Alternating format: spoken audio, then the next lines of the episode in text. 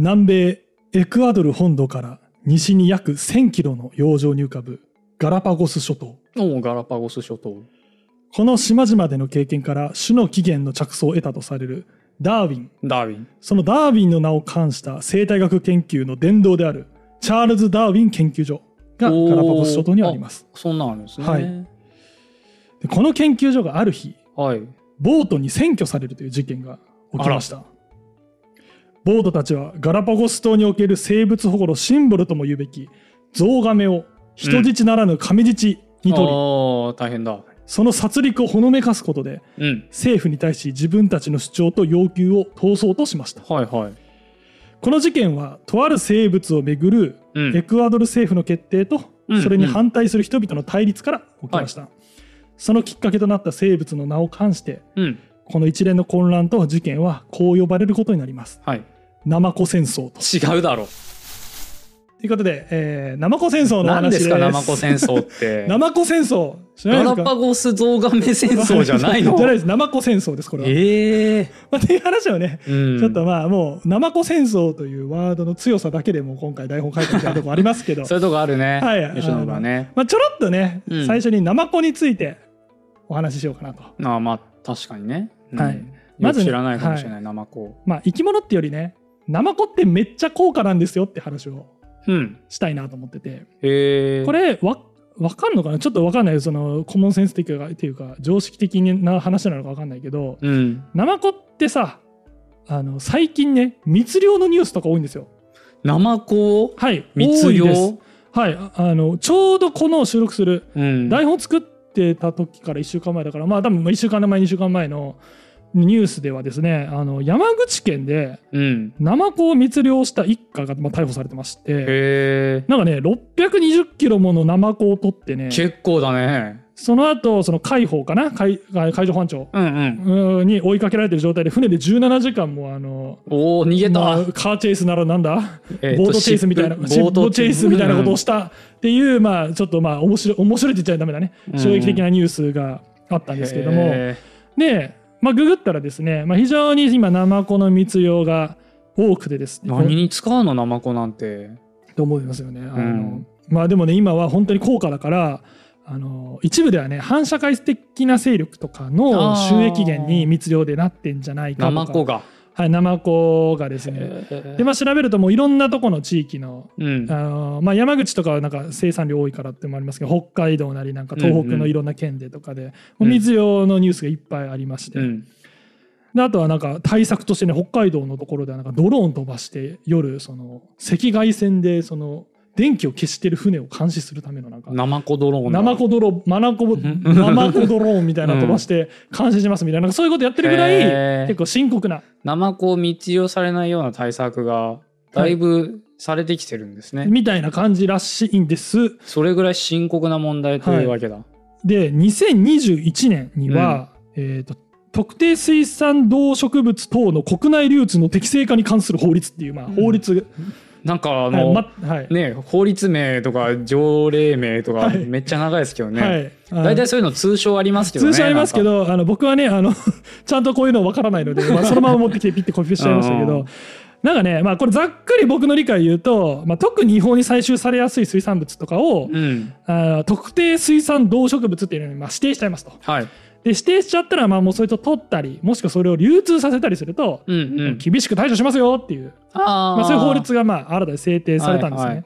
でこの特定水産動植物に登録されてるのがうん。あのシラスウナギ。うなぎの稚魚ね。うなぎあのあそれは確かに大事そうだ、一時期さだいぶ減って、うんうん。絶滅危惧種をなんかいっぱい日本人が食べてるみたいなね。そうそうそう。のがあったね。あとアワビおお黒アワビとかでねなんかもうね、うん。高級で。高級でそう。甘さんがこう取ってるイメージがねうんあれも密漁されれるイメージあるうんじゃん、うんそれとナマコ。この並び立つんですね、この3種に選ばれるぐらい。へえそれがその海産物としてはそれの特定されてはいそれです。それに指定されてるので特にまあ厳しく監視されてるということになしりますらすうなぎとアワビとナマコ。はい。いやー。まあ、なんでこんなことになってるかというと、えー中華料理の高級食材として。あーあ確かに。中華料理では聞いたことあるかも、はい。あの日本も食べる文化は、まあ、一部地域にはありますし、歴史的にもかなりなんかね古い。古くからあの昔のその奈良時代とかのさその書物とかにもその一部地域からのその租税として、まあ、税金のような形で、えー、ナマコの乾燥したナマコとかを収めてたみたいなそういう文献とかもあるみたいなのでなんか珍味みたいな感じなんですかね。みたいですね。なんか一般庶民がってよりは、うんうん、まあ、一部地域の人プラス、まあ、多分朝廷とかの偉い人が食べるもの、うんうんうん、で中国の中華料理でももともとそういう扱いを受けてたんですが、まあ、最近あの、まあ、やっぱり中国って経済的にすごく豊かになってきてるので、はいはい、まあ、その高級食材とかいう需要がすごく高まっていて、えー、もっと言うとですね健康食品ブームにもちょっとナマコがなんかそのブームに乗ってるみたいで。完全栄養食みたいな。まあみたいなそういう感じか、まあ、そういう文脈とかではあるじゃないですか日本でも。ナマコを食べると不老長寿になるみたいな。でもナマコを食べるとがんが治るみたいな。なんかそういう話はあるみたいで。なんかねえっと中国語でナマコってあの漢字でですねあの海に、うん、あのあの参加するとかの酸ほうん？あえー、っと授業参観の参ですね。あそっちかそっちか、はい。うん、海の参って書いて、え書くんですって。うん。これなんでこんな字当てるかっていうとあの海の朝鮮人参。人参の人が3じゃないですか？ああそこから来てるんだ、はいっていうところから来てるんだそうです。朝鮮人参はよくね漢方薬の原料とかにもなったりする、そうですよね。なんか薬膳的なさ、ね、そう。いうちょっと食べ物からね体をよくしようみたいな。効能があるね。そうそうそうそう、うんうん、まさになんかそういう字が当てられるぐらい。で実際になんか朝鮮人参に含まれているその主要薬効成分っていうんですか、うん、サポニンっていう成分があるらしいんですけど、うんうん、そのサポニンもナマコにも実際に含まれてたりするのでじゃあもう合ってたんだ、まあ、あながち外れでもないし。っていうところであのまあそそんぐらいまあだから健康食品ブームも起こってるので、めちゃめちゃ需要が高まっていて。確かに高級食材で健康食品であれば、はい、もうお金払ってでも食べたいと。そうなんですよ、うん、なので今ものすごく高騰していると、まあ、普通の水産業者の方々からするとまあ嬉しい話なんですが、はいはいはい、まあちょっと密漁とかも。生コマネーが渦巻いてますね。そういうことなんですよ、うん、生コマネーが渦巻いてしまっているっていうようなまあ背景があります、ちょっとまあ余談ですけど、うん、今あのサポニンって話しましたが、まあ、これがねあの特にねあの魚類に対して毒性があるそうで、うん、はい、なんか僕もちょっと詳しいことは分かってないんですけどもどうやらなんかあのエラとかから入って、うん、そのヘモグロビンとかと結合しちゃうのかな、うん、とかでちょっとあのそういう障害を起こすっていうことで、魚には毒性があると。だからまあ海でね暮らしてるナマコも暮らしてる分、はい、捕食されないようにそういうことみたい、ね、保護してるわけだ。はいあのナマコ実際見たことあります？生で、うん、ああ水族館の触れ合いゾーンみたいなところにい。たかもしれない。あまあいそう、あのもうナマコは多分日本中どこでもうん、僕は千葉でも見まし千葉の海でも見ましたし沖縄の海でも見たことあるので。なんか赤黒い、はい、なんかなんだろうな筆箱ぐらいの大きさの あ結構大きめのやつですね。ちょっとトゲトゲしたやつですよね、そうですスタッズがついてるやつですよね。なんかねナマコもね種類があるみたいで、うん。ま、マナマコっていう、まあ、種なんだけどいくつかなんか赤ナマコと呼ばれるもの、うんうん、黒ナマコと呼ばれるもの、まあ、ちょっとここら辺。言葉でありそうですね。そうね確かに。赤ナマコ青ナマコ黄ナマコみたいなね。でもなんかそういうねいろいろ色とか姿もあってちょっと僕もごめんなさい分かってないんですけど。赤マナマコ赤マナマコ黄マナマコ黒マナマコみたいな、ね、言えてない言えてない。みたいな感じでまあ、あるんですけど、まあ、触ってみてもねもうなんだろうね。もう無抵抗。まあまあまああの噛んだりとか、あの急に臭い液体を出したりとかっていうのはなんかしないかも、はいはい、すくっても何もしない。ちょっと握るとねあの少し縮んで硬くなるんですよ。ああそうなんだ。であのもっと強くすると、うん、えー、日本にいるマナマコははの場合はあの殻の中から内臓をね飛び出させてって出して、うん、でそれがあの手とかで結構絡みつくと意外と硬いというかあの結構あのちぎれないんですよ。あそうなんだ。であのそのようにマナマコの場合は内臓をビャーって飛び出してそれを絡めさせてその間に逃げる。とかあとはその一部。内臓をそれに使うの？はいあので23か月ぐらい多分絶食状態になってすげえ。復活させるという。やば。もっと武器なかったんかって思うんですけどナマコはそういうことしてて面白い。特にあの一部のその熱帯とかに生息してるナマコは、うん。まあ、それ専用の器官っていうかキュビエ機関と呼ばれる、まあキュえ？キュビエ？キュビエ機関っていう。キュビエ機関？キュビエ機関と呼ばれる、まあ、飛び出させるよう内臓みたいなものを持って飛びて出させるようないぞ、はい。それを、まあ、お尻なり口なりからビャって出して、うん。まあ、絡めさせて。っていうう、ん。まあ、そういう防御手段を取ってると。それは別に絡めさせて、はい。自分がそうそれで逃げたとしても、うん。特に接触する必要はない。ああそこまではリサーチしてませんね。どっちなんだろう。内臓も全部出ちゃうのかないやでもだとしたらだってキュビエ機関の意味なくないですか？まあ確かにね。ここら辺ちょっと調査します。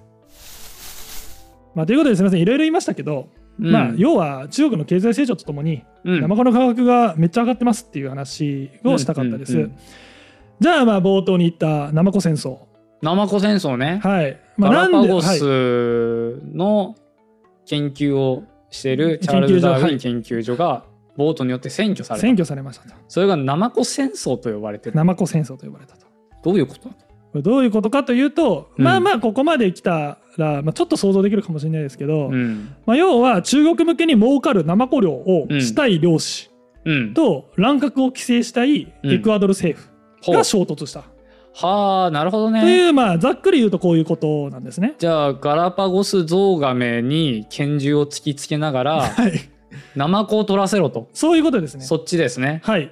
でまあでもさ、まあ、戦争っていうほどのことなんだっけみたいな、ああまあでも、まあ、あのセンシティブなワードですよね。はいあの事件といううか、ん戦争と呼べるほどのなんか大規模感というかはいは欠けてるかもしれない。そうですよね。なのでちょっとね最後の方になんで戦争と呼ばれるようになったかっていうのも含めてちょっとポロッと言おうと思うので、まあ、それの今回のねナマコ戦争の至る経緯みたいなのをちょっとお話しして、ナマコ戦争具体的にどんな話だったのっていうのをちょっとうん。深掘りしたいなと思います。なので、えっとまあ、これよくある話というか環境保護と、まあ、現地のねその、まあうんうん。経済的なその利益が対立するみたいな、まあ、よくあることうん、では確かに。うんまよくありそうですね。あるんですが、まあ、今回のナマコ戦争、まあ、具体的な経緯をざっくりちょっと説明しますと,、えー、と1980年代ほにう。まずあのエクアドルの本土側、まあ、南米の本土側の方で、えーフスクスナマコ。フスクスナマコ。はい、あのけ正式な和名があるわけじゃないみたいなんですけどあの学名にフスクスってつくので、まあ、その僕の読んだ資料ではフスクスナマコって書かれてたので、まあ、ここではもうフスクスナマコとうん。言わせてください。まあ、っていう、まあ、ナマコが、まあ、どうやらあの中国向けの輸出に、まあ、向いてるナマコちょっと美味しいのかな？美味しいんだろうね。サポニンがちょっと多めに含まれてるのかな、はいちょっとわかんないけど。なのかわからないですけど、まあ、そういうのが使えるっていうのが分かって、うん非常にその量っていうのが活発化はいはいはい。しちゃいますまあ、あれだよね。油田見つけたみたいなもんね。たいなもんかもしれないね。元の方からしたそうらね。ですあのそうださっきちょっと言い忘れましたけど、うん。要はあのナマコねあのいろいろキュビエ期間出すとか言いましたけど、うんまあ、人間からするとさそんな大したことないじゃん。まあ、だってね。だからまあめっちゃ取りやすいわけですよ。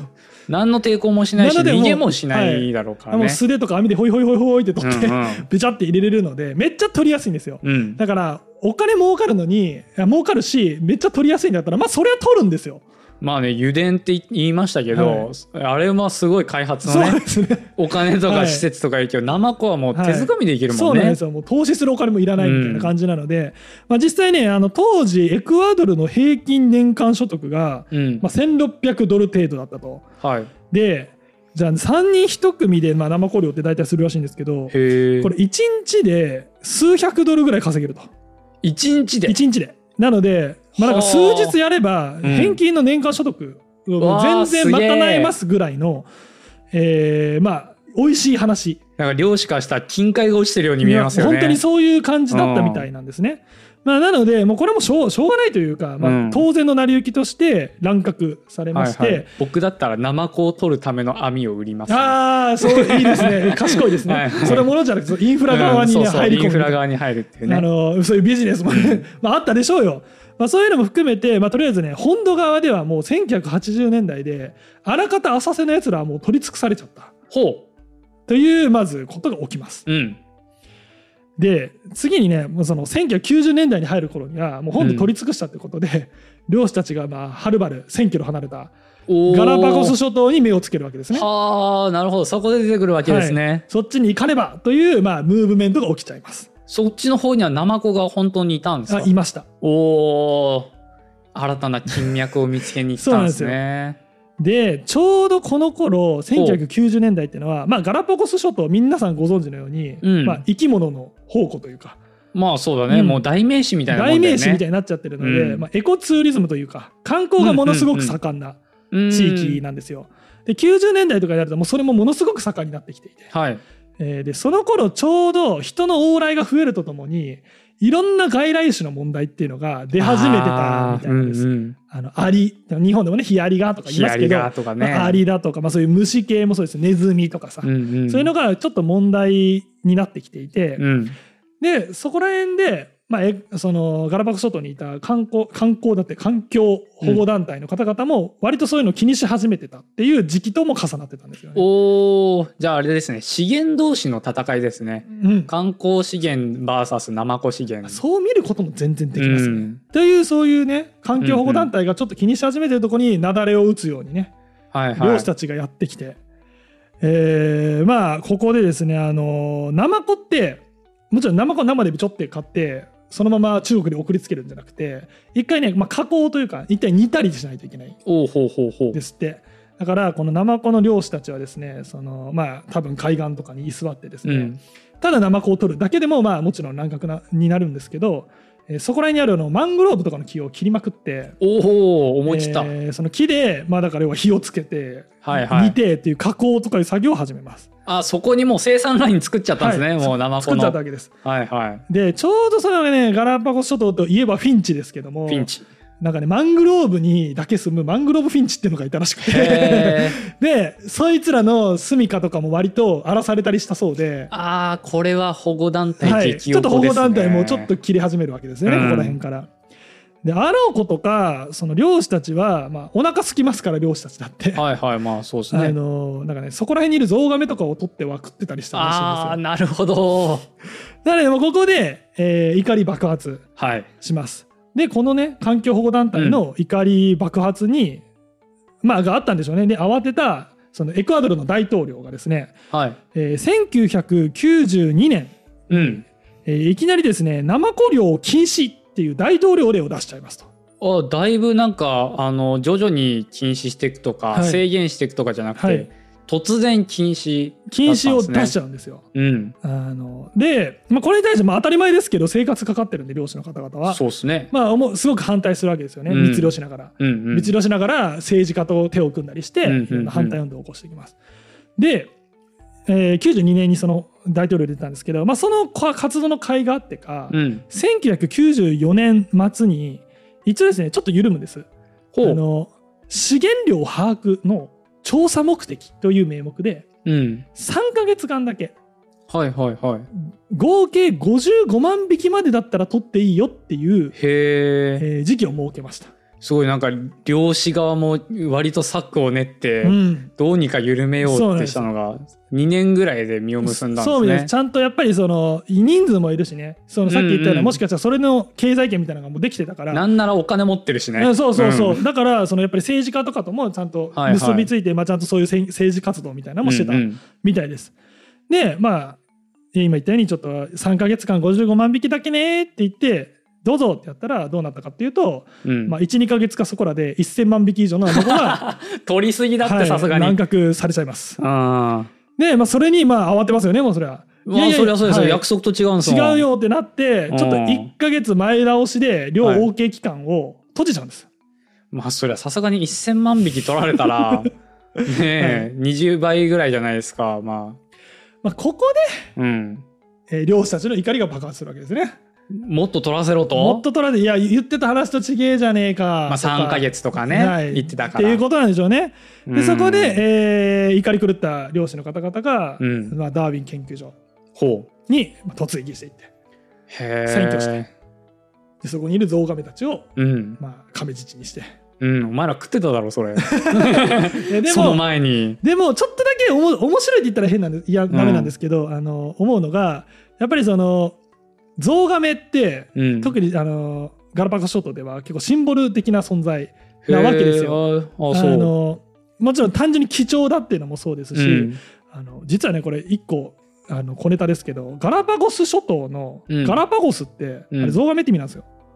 いやそうなんだ。ガラパえっとねスペイン語でガラパゴっていうのがゾウガメらしいんですよね。へえだからガラパゴス諸島でゾウガメ諸島なんでですし、うん、ガラパゴスゾウガメはゾウガメゾウガメみたいなもんなんですよ。ああはいはいはいはい。なのであの、まあ、環境保護団体が大事にしている、い一の希少種を人質にするっていうのもうん。あるし、うん。もっと言うともうその名前を冠してる、はいはいはいはい。その島々の名前を冠しているうん。シンボリックな生き物をまあ人質に取っているっていうのも、はいはい、まあ、考えての結果なのかどうかわからないですけど、まあ結果的にそうなっちゃったのか。結果的にそうなったのかわからないですけど、うん。まあ、ちょっとシンボリックななんかちょっと事件件になったわけですよね。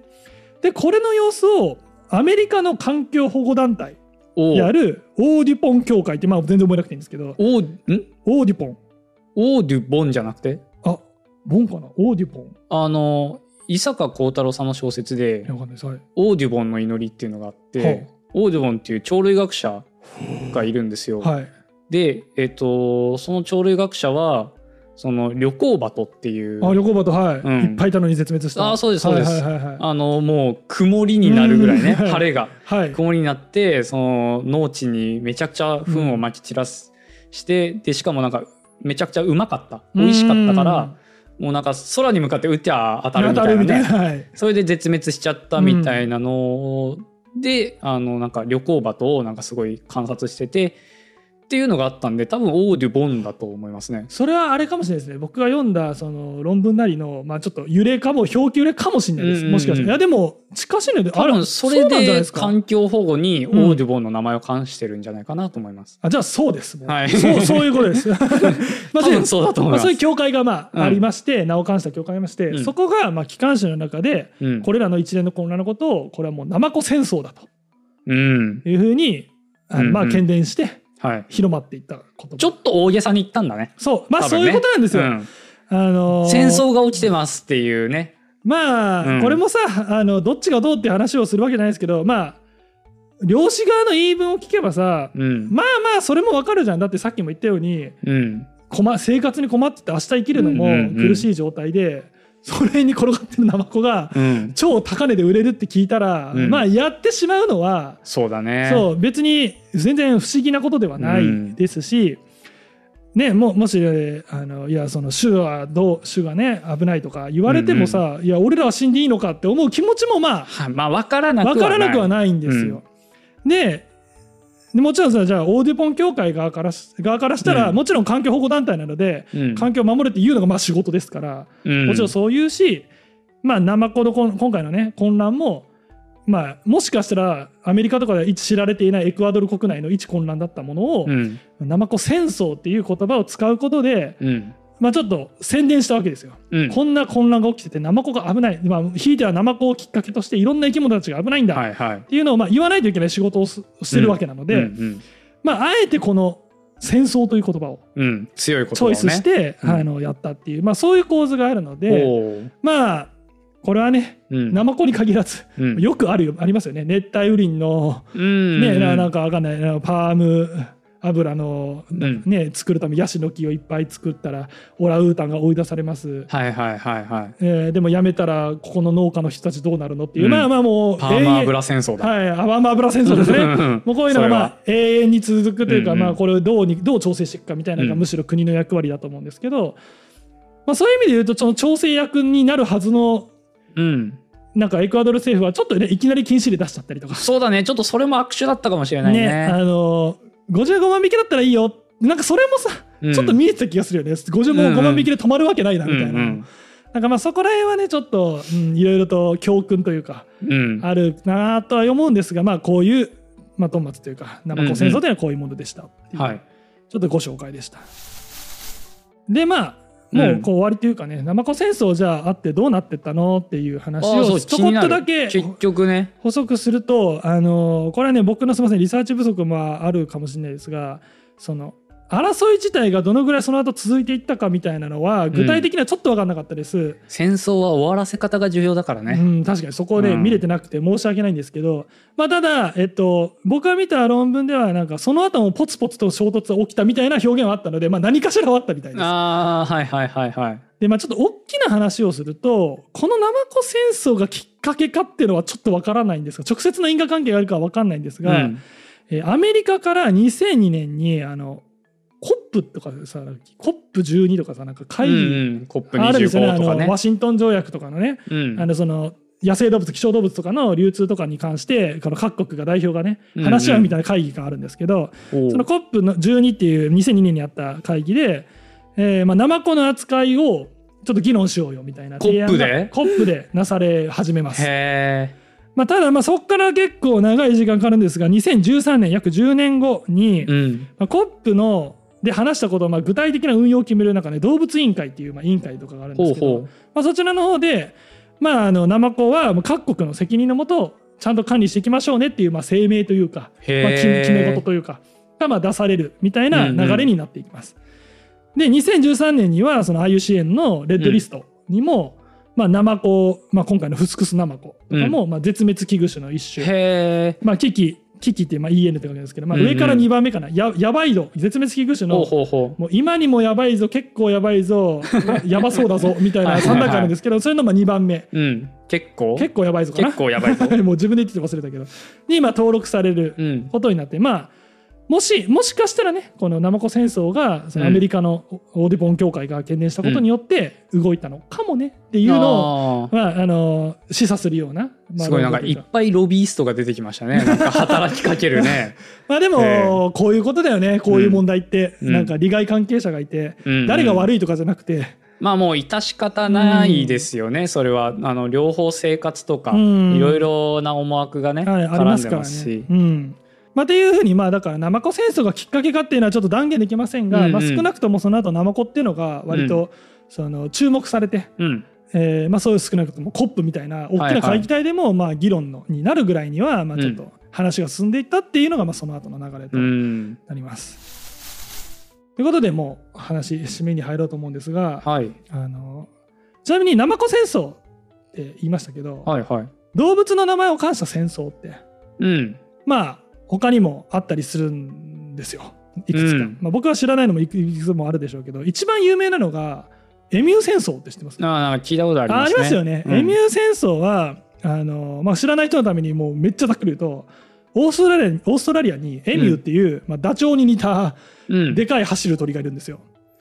で、うんうん。そいつらがあの何年だっけ？千1932年って書いてあるな。1932年とかなに、まああのまあ、害鳥なわけですよ畑を荒らす、はいはいはいはあい。のでかいし空量も多いしね、うんあのあ一度穴をほがすともうすげえでかいしみたいなう。うんということで駆除しようっていう話が持ち上がってなんとその兵士、まあ、軍隊の兵士と機関銃を動員してエミュー掃討作戦がこれは相当な戦争感がすごいです戦争がありますね。よねで2回行われて、うん、第二次エミュー戦争もあったんだ。はい、ででも戦果がしょぼくてはい。金の浪費だけに終わるという。あら。ー。これが戦争本当の戦争なのであれば完全に敗北。はい、エミューに負けてる。エミューに負けたという。エミューに負けてるね、はい。人類。まあ、っていうこのなんだろうねエミューに負けたという事実もうん。相まってすごく面白いので割と有名な話が、雑学チックですね。あそうですね。雑学好きな人とかは割と知ってますし、まあ、多分 YouTube とかで僕が調べた感じでも、うん。まあいっぱい出てきたのでエミュー戦争に関しては。まああの詳しく見たい方はそちらとか見ていただいて、まあ、今回は僕はね YouTube 調べて一件も出てこなかった。ナマコ戦争を取り上げて。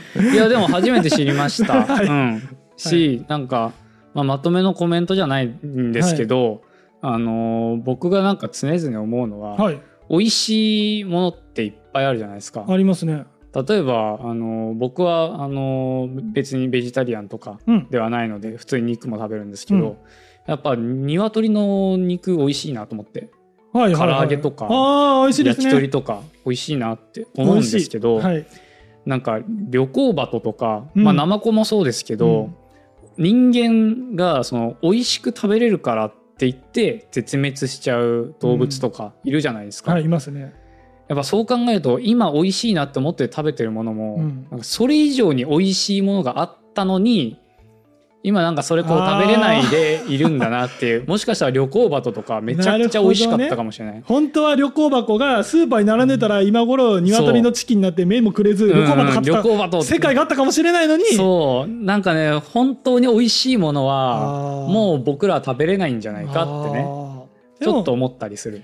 でもまあそういうのももしかしたら一つのね、うんその生生態系守りましょう生物守りましょうみたいな一つのモチベーションとして全う然んあっていいと思います。美味しいものを持続可能なものにね、うん、していけたらね、はいいいなと思いますね。もういい話ですね。はい。ありがとうございます。なのでまあ皆さんもしコメントでね他にもなんか多分あると思うんですよ。うん。あの創作とかでもなんか生き物の名を冠したまるまる戦争とかってうんうんうん。あると思ってて、僕もねなんかねいこれ前回僕話したさ猫の駆除の話。はい。ニュージーランドで猫狩りしてますっていううん。話を前回したんですけど、そのねなんか論文見てた英語論文でパッて目を引いたのがえーそれもねあの環境保護団体じゃないか。あれは愛護団体か、うん。えー猫愛護団体があの機関誌でキャットウォーっていう言葉を使って はい。はいはい。駆除の様子をですねキャットウォーって言ってて、まあ同じ発想ですよね。ちょっとお、まあ、大げさにというか、大げさにね。ウォーって戦争という言葉を使って、まあ、この事実を懸念しようという、目を引きますからね。うん目を引きますからねっていうのもあったので、まあ、うん。いくつもあると思うので、もしね知ってたら、うん。あのコメントとかいただければなと思います、教えてください。まあ、。ちなみにね近年ね CM とかでもねよくにゃんこ大戦争とかにゃんこ大戦争はその域じゃないよ。キャッ。トウォーの翻訳翻訳かなっていやいや違う違う違う。キャットウォー見て僕は勝手に一人で、あれはなんか何周年記念会になるとすごはい。い CM を出してくある、そうなんですか？あのゲームの一種なので、あ日本にゃんこ大戦争は違いますね。日本でもなんかそういう動きがあるのかあなって思ったりしました。あれは猫なので猫じゃない生物体をなんか操るゲームだというふうに聞いてますんで、はいあにゃんこ大戦争は違います。ち違いますか、はい今の小ボケどうでした？うーん、75点。75点か65点ぐらいかな。いやーあんまりそこまでひどいこと言われると僕も気冷え期間が内臓から出てきちゃうかもしれませんよ。やめて汚いからやめて出ということさないででということで、えー終わると思います。えー高評価、えーコメントお願いします。ありがとうございました。ありがとうございました